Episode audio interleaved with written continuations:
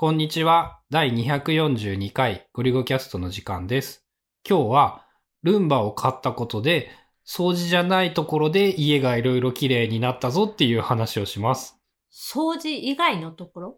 というか、ルンバが綺麗にしてくれると相対的に他の場所の汚さが際立つことによって、ルンバが掃除できない場所を片付けたり掃除したりするようになった。例えばあの階段とか、トイレとか、お風呂とか。汚いのがね、階段とかもやっぱ埃溜まってるのがさ、普段廊下って週に1回掃除しないよね、確か。うちは？うん。が、もうルンバが毎日走るようになってさ、廊下がピカピカになると、階段が埃が溜まっているのがすごい気になる。とか、トイレにはルンバが入っていけないからさ、トイレの床が汚かったり、埃が落ちてたりするのが相対的にすごい目につく。っていうので、掃除したくなってね、だんだんいろんなところを掃除するようになってきた。で、それと同時に、あの、ゴールデンウィークによってさ、ルンバが登れる道を全部作って、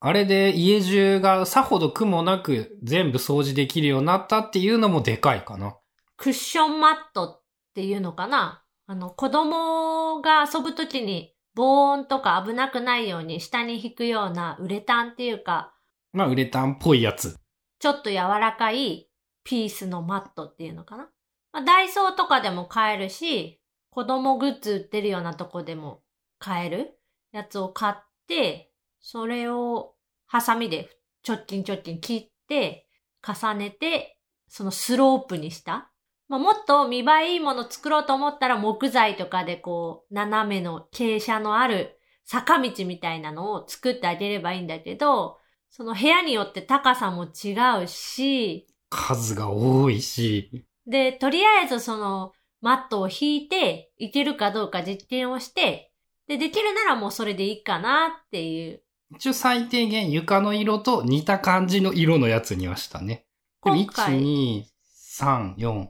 5、6箇所。多分枚数で言ったら、15、6枚？で、ダイソーで2枚108円とか、8枚で300円とかだったかな？だまあ1000円はかかってないけど500円よりはかかったかな。ぐらいで家中のにそのマットを引いたら、一応その段差の高さが2センチ以下ぐらいになるようにしたので、ルンバが上り下りできるようになって、家中ずっとぐるっと回ってくれるようになった。まあ、だいぶそのガタガタとかも音も静かになったし、それなりにスムーズにできて、うちの家が築30年は経ってないぐらいのレベルで25年超えたのかな？っていうレベルの家で、単純に考えれば同じような日本家屋、築30年クラスの日本家屋なら、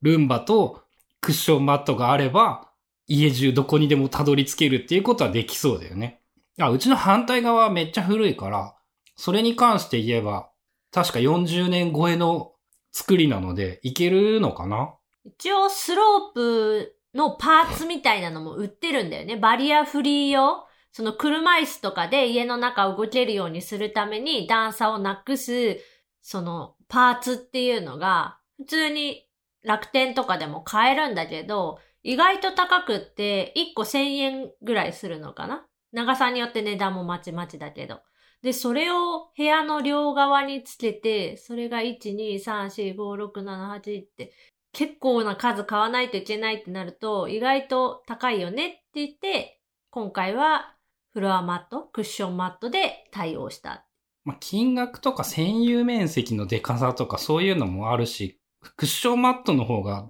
ぶつけて痛いとかもないからね。スロープにする方が手間がかかりそうだったから、まあこれでいっかっていうので問題なくいけるようになった。あとはその1階2階の移動とか、あとうちが多分部屋の面積が広いからなのか、ルンバが1回の充電で回りきれない。一応いけるよ。大体は。なんかうまくいけてない時に変なことがあるっぽいけど、あれタイマーセットしてない時間に動かしたりとかやってたりするからさ、なんかその、もう一回タイマーのやつが作動してるとか変なことになってそう。ただ1回の掃除でほぼ100%使い切るので、1回と2回を両方やると、1日200%バッテリー使って、何年でダメになるかなっていう心配はある。って言っても、もう、2週間、3週間経ったんだっけ、買って。多分もう経ってる。未だにね、ルンバいいわってずっと思ってて、口には出さんくなったけど、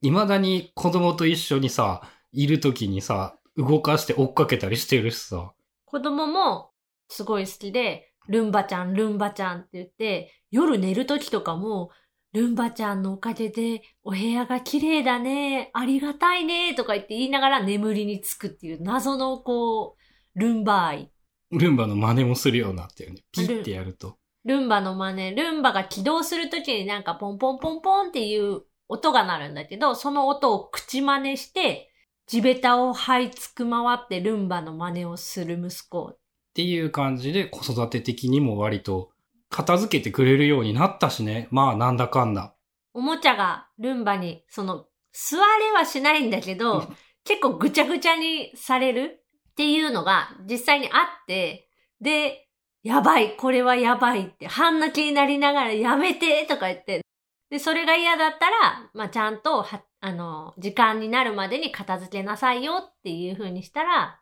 一応は片付けるね。片付け習慣もなんか、なんだかんだ、なんて言うんだろう、能力というかやる気も増えてきて、やるようになった。まあ、ゴールデンウィークは主にそういう感じで、というか長かったね、ゴールデンウィークが。今年はね、10連休、子供も10回お休みって言って、最後の方にはだんだん多分飽きてきて、ちゴールデンウィークは特に遠出とかはせず、近場でお出かけはあったけど、特に遠出はしなかったので、まあ子供的にも早く幼稚園に行きたいみたいな。休み明けさ、ほぼ確実に行きたくないって言うのにさ、今日はやる気満々やったもんね。こう、ゴールデンウィーク明けはさ、5月病になる人が多くって、こう、会社とか学校とか行きたくないな、みたいな気分になる人が多いらしいけど、まあ、うちは奇跡的にそれはなく、早く行きたいみたいな感じで、朝、登園していきました。ポッドキャストもさ、10日間連続で録音しないとか超久しぶりでさ、幸いこれも5月病になることはなく、早く撮りたいって思っていて、今日録音できた。ということで、ゴリゴキャストは、カレンダーが黒い日って言えばいいのかな？は、ほぼ100%毎日更新しているので、今後ともよろしくお願いします。感想や質問やリクエストなどがあれば、ツイッターのハッシュタグゴリゴキャストにコメントなどをお寄せください。聞いたよみたいな一言だけでも超嬉しいので、よかったらお願いします。それではまた次回、ゴリゴキャストでした。